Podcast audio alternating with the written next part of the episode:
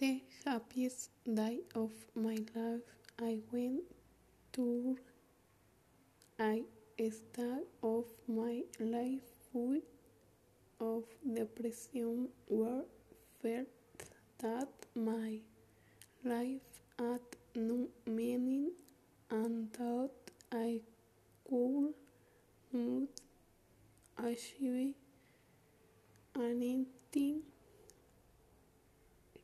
I was watching television and I spent a commercial for the program Young People Building the Future.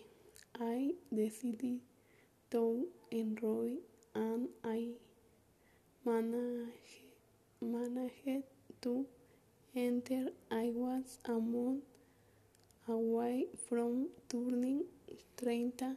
Thank God they accepted me and after that I took the train and then they accepted me to work there at that time I met two people who became my friends they were also hires and we really enjoyed the time we spent together there because for us it was like a distraction.